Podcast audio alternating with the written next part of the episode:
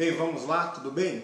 É, continuamos a nossa aula, é, e na aula, é, a nossa aula de hermenêutica, e na aula passada eu comentei assim de forma superficial com vocês a respeito de um texto que é, está no livro do profeta Esdras, é, no capítulo de número 7, o, verso, o versículo de número 10, onde diz o seguinte: Porque Esdras tinha disposto o coração para buscar a lei do Senhor e para cumprir e para ensinar em Israel seus estatutos e os seus juízos. É, disse que o método de estudo bíblico indutivo ele é resumido por esse professor é, como sendo é, esses três verbos: buscar, cumprir e ensinar a palavra de Deus.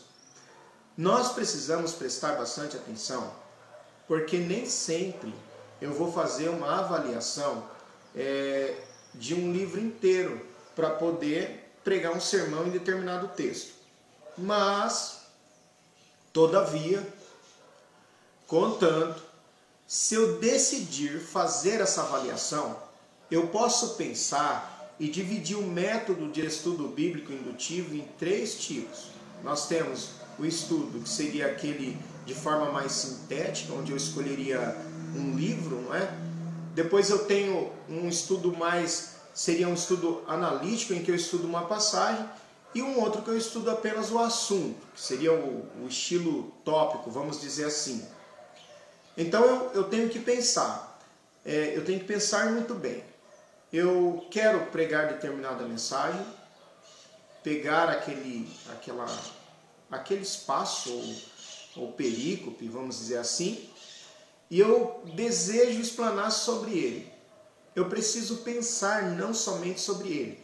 Eu já disse para vocês que nós precisamos avaliar o texto dentro do seu contexto, o antes e o depois, o pré-texto e o pós-texto, pós-texto, para que eu não caia na armadilha de criar heresias, de não pensar o texto como um todo é, de maneira séria, de maneira sincera.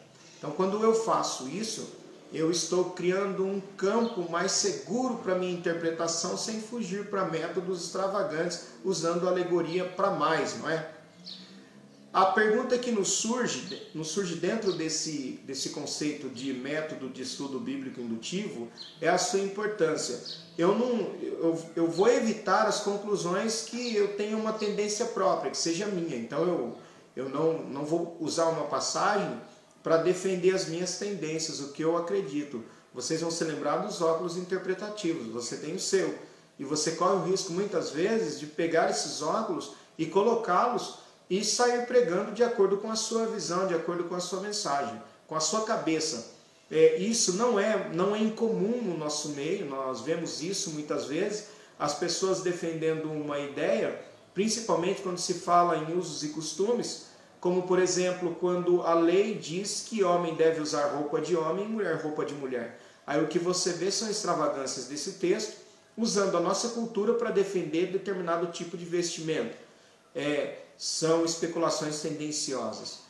E isso é um problema? Sim, é um problema, é um perigo. Porque eu posso criar um grupo de, de fanáticos, de pessoas que acreditaram numa heresia que eu preguei. E essas pessoas passam então a defendê-las ferrenhamente. Você não precisa andar muito para conhecer determinados grupos que são sectaristas, ou seja, só eles são salvos. Então é uma das, uma das importâncias, digamos assim, é evitar as, as interpretações tendenciosas. Eu, quando me aproximo da palavra de Deus, ou nós nos aproximamos da palavra de Deus, eu tenho que tomar muito cuidado com as preconcepções que eu tenho. Então, de repente, eu acredito em alguma coisa e eu coloco aquilo no papel, no meu esboço de sermão, ou talvez não montei um esboço, mas eu coloco aquilo ali no papel e saio defendendo para os quatro cantos, para os quatro ventos, ou para todos os ventos, que aquilo lá é a verdade verdadeira, quando na verdade são interpretações preconcebidas em que eu tenho dentro de mim já aquele, aquele, aquela tendência, aquele pensamento, e aí, de forma assim um pouco até leviana da minha parte, eu saio falando aquilo. Mas na verdade não é uma interpretação correta. É, eu já disse aqui que esse método ele vai do específico para o geral. Então eu analiso tudo. Olha, é, queridos alunos e alunas, como que funciona isso? Existem muitos textos que bastaria uma leitura atenta, observando as regras gramaticais de acentuação, de pontuação, para que eu tivesse ou para que eu tenha uma interpretação correta desse texto. Porque o que pode ocorrer muitas vezes é que eu faço uma leitura desatenta, é, sem obedecer é, sinais, é, pontuação, é, até engolindo letras, quando alguém, é, reverendo Hernandes Dias Lopes, ele diz que quando ele está ali ouvindo alguém iniciar uma pregação, e essa pessoa começa a, a sua pregação lendo o texto errado, ele diz, ele, ele pensa, pelo menos é o que eu me lembro de duas conclusões que ele tira. Primeiro, não estudou. E segundo, não vai dar atenção alguma ao texto bíblico. Portanto, o texto será massacrado, pisoteado, e as pessoas sairão decepcionadas porque não ouviram a voz de Deus. É um problema, é um cuidado que nós precisamos ter. Então, é observar palavras, frases, sentenças, períodos e, através desse, dessa primeira observação, eu consigo chegar a algumas conclusões já apenas lendo o texto de forma bastante atenciosa. Tá? Então eu não posso, tenho que tomar muito cuidado com isso. Eu gosto muito de utilizar, é, eu vou falar mais uma vez aqui para vocês que eu não inventei a roda. Eu estou rodando com a roda que já existe. E dentro da literatura, da interpretação bíblica, é, na forma prática, de, de, falando de forma prática, nós vamos observar é, um, os três passos ou princípios básicos para a aplicabilidade do método de estudo bíblico indutivo. Quais sejam? Observar um texto, interpretar um texto e aplicar. Olha, se nós pularmos isso aqui, se a gente deixar de lado um desses princípios, nós corremos riscos. Porque o que, que é, é, de forma assim bem sintética, daqui a pouco é, não vai dar tempo de comentar tudo nessa aula, mas na outra aula eu vou comentar um, de forma pormenorizada, é o que seria isso. Eu observo um texto, eu interpreto aquele texto e eu aplico aquele texto. Se eu falhar num desses princípios ou num desses passos, o que, que vai acontecer? Bom, vamos lá. Eu observei muito bem o texto. Eu interpretei muito, muito bem o texto. Você olha no, no esboço, é quase que impecável. Então eu tenho uma boa observação. Eu prestei atenção na pontuação, eu prestei atenção na ortografia, eu prestei, prestei atenção nos sinais, eu prestei atenção nas regras gramaticais, no período, nos períodos, nas orações.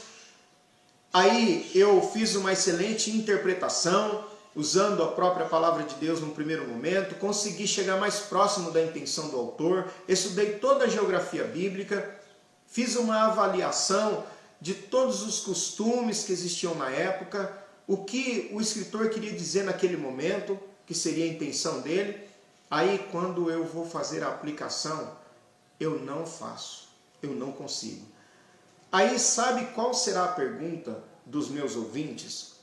É a seguinte: para que eu vou usar tudo isso? Ou em que eu vou usar tudo isso? Explicou tudo, menos para que serve tudo isso.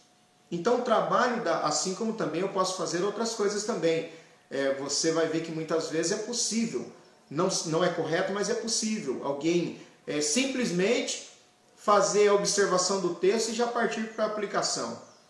Então ele pula a interpretação do texto e parte para a aplicação.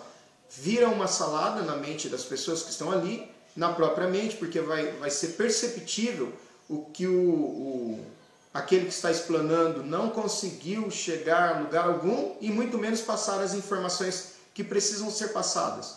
Então, por onde que eu começo o método de estudo bíblico? aquele que induz. Por onde que eu começo? Eu começo pela oração. Alguém pode dizer assim, mas isso é chover no molhado. Por que, que eu devo começar pela oração? Não saia daí, nós estamos encerrando essa aula e daqui a pouco eu volto comentando mais sobre isso. Deus abençoe e até já. Fiquem com Deus.